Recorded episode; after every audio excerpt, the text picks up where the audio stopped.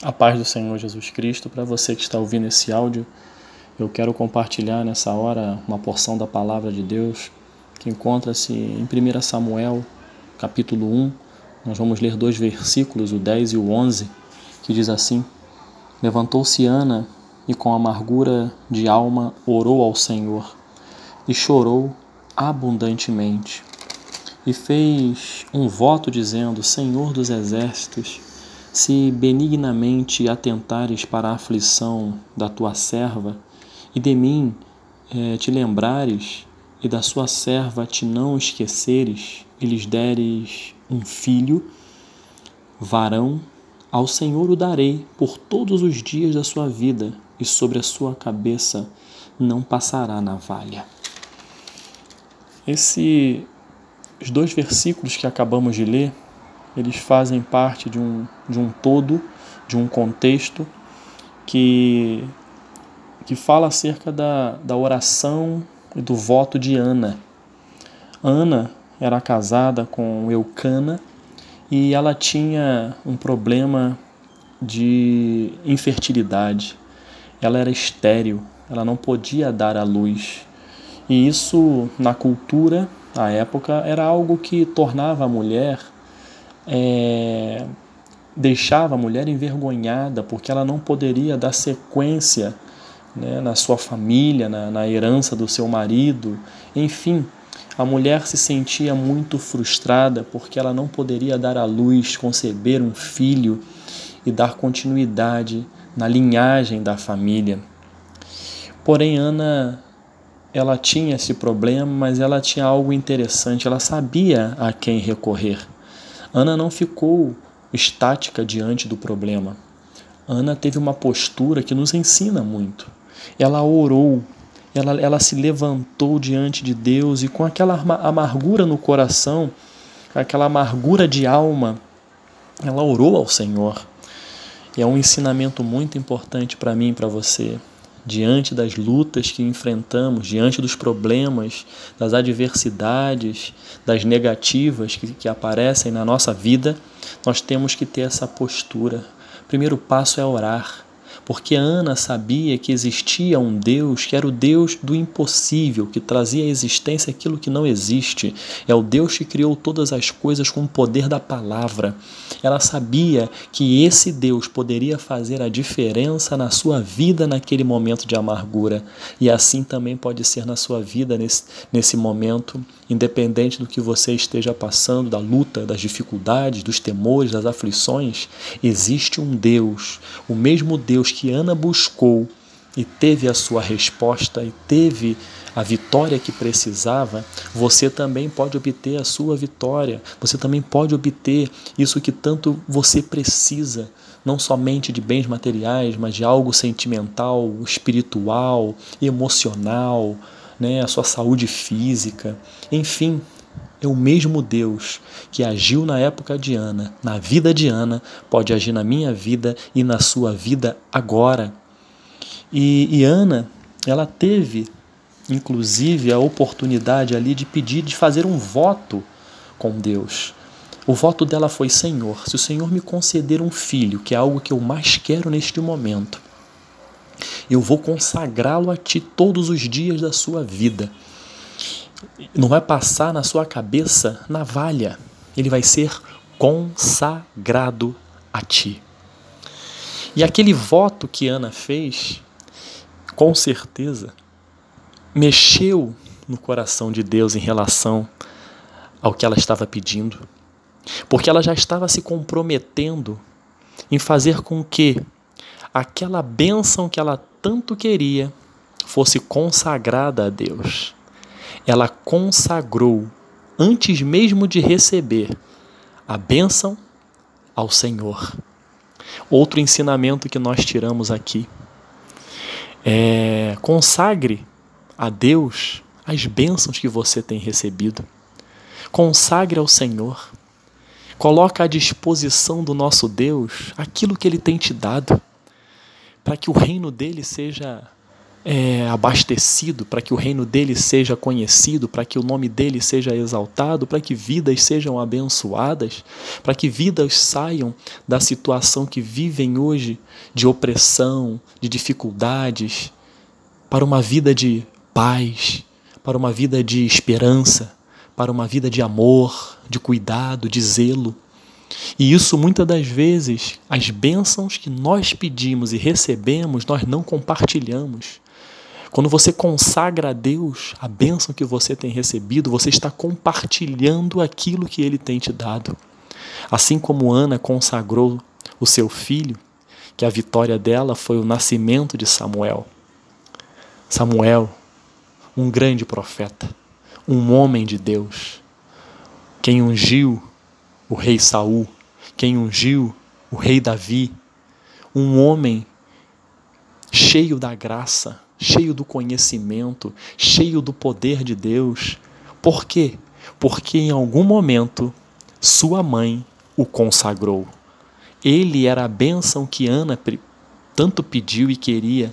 E, a, e Ana não foi egoísta, muito pelo contrário, ela sabia que a partir do momento que ela consagrasse o seu filho a Deus, muitas bênçãos viriam por meio do seu filho. E isso ocorreu, e eu já citei, foi ele, profeta de Deus, que ungiu Saul, que, que ungiu Davi, que exortou Saul, que exortou Davi, um homem cheio da presença de Deus. Consagre a Deus as bênçãos recebidas. Não trate as suas bênçãos de qualquer maneira. Ela não tratou a sua bênção de qualquer maneira. Então, tudo aquilo que você tem pedido ao Senhor, que vai se transformar em bênção na sua vida, que seja compartilhada, que seja bênção na vida de outros. Consagre a Deus. Se você recebeu uma cura de alguma enfermidade, se você recebeu um aporte que lhe deu condições de comprar alguns medicamentos para que você tivesse a cura, porque a cura ela pode vir de duas maneiras, e as duas maneiras Deus está presente. Deus não cura somente de maneira transcendental e sobrenatural. Ele cura através da medicina, porque é Ele que dá o conhecimento, o conhecimento todo vem dele.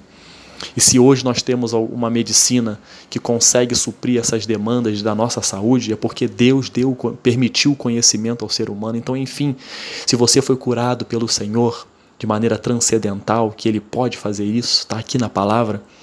Testemunhe, dê o seu testemunho de, daquilo que Deus fez na sua vida. Mostre às pessoas que o nosso Deus, ele é um Deus que age da maneira que ele quer, ele cura, ele liberta, ele salva.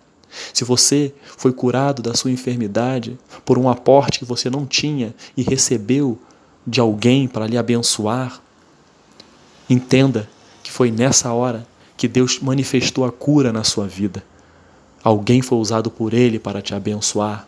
Então nós conseguimos ver as formas como Deus trata as bênçãos quando nós consagramos a Ele a bênção que nós recebemos.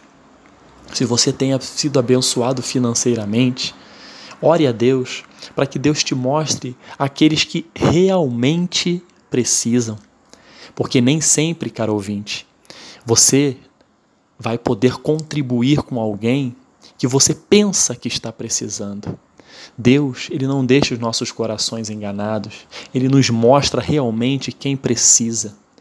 Porque muitas das vezes nós não vamos estar ajudando, nós vamos estar atrapalhando o mover de Deus na vida de outras pessoas que no fundo, no fundo não precisam daquele aporte financeiro. Então, quando nós oramos ao Senhor, Ele nos mostra, Ele não nos deixa enganado, porque o meu coração e o seu, é, ele, esse, nossos, nossos corações são enganosos, mas Deus sempre é, coloca no nosso coração aquilo que Ele quer, aquilo que Ele tem planejado, e Ele tem planejado abençoar vidas. E se você tem sido abençoado de maneira financeira, que você possa sim abençoar outras vidas, pedindo a Deus a orientação, para não sair prejudicando a vida de, de pessoas que precisam ser tratadas por Deus.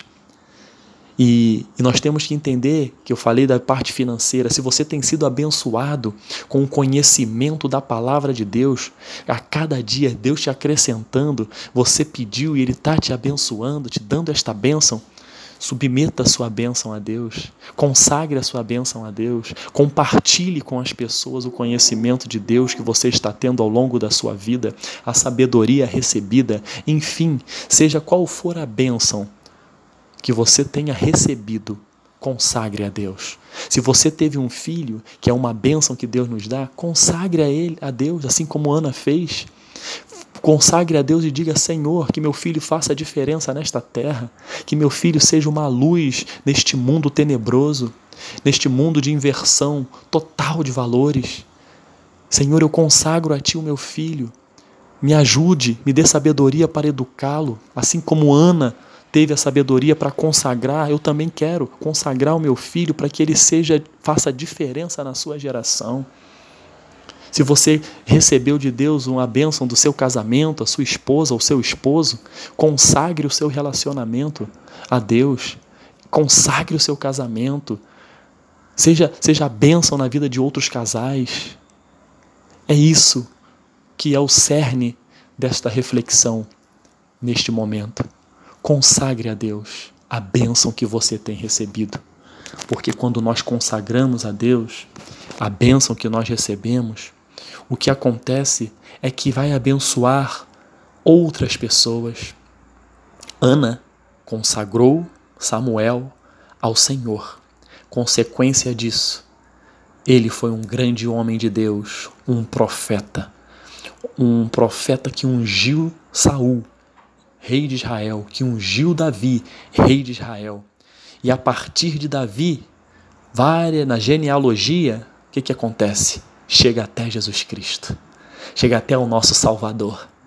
Vejam como uma consagração de um filho faz com que lá na frente, daquela raiz, viesse o Salvador do mundo. Jesus Cristo veio da raiz de Davi, porque Ana consagrou seu filho, um grande profeta que consagrou e ungiu o rei Davi. E desta linhagem de Davi veio o nosso Salvador Jesus Cristo. E é assim que nós temos que proceder. Consagrar as nossas bênçãos para que faça diferença na vida de outras pessoas. Você às vezes nem vai ver, nem vai contemplar. Assim como Samuel não contemplou lá na frente Jesus Cristo. Assim como Ana não contemplou. Assim como Davi não contemplou mas as consequências de uma consagração está presente até hoje nas nossas vidas. E ele está vivo, está à destra de Deus Pai, intercedendo por mim e por você e nos orientando nesta noite a consagrarmos a Deus as bênçãos recebidas. Que Deus te abençoe, em nome de Jesus. Amém.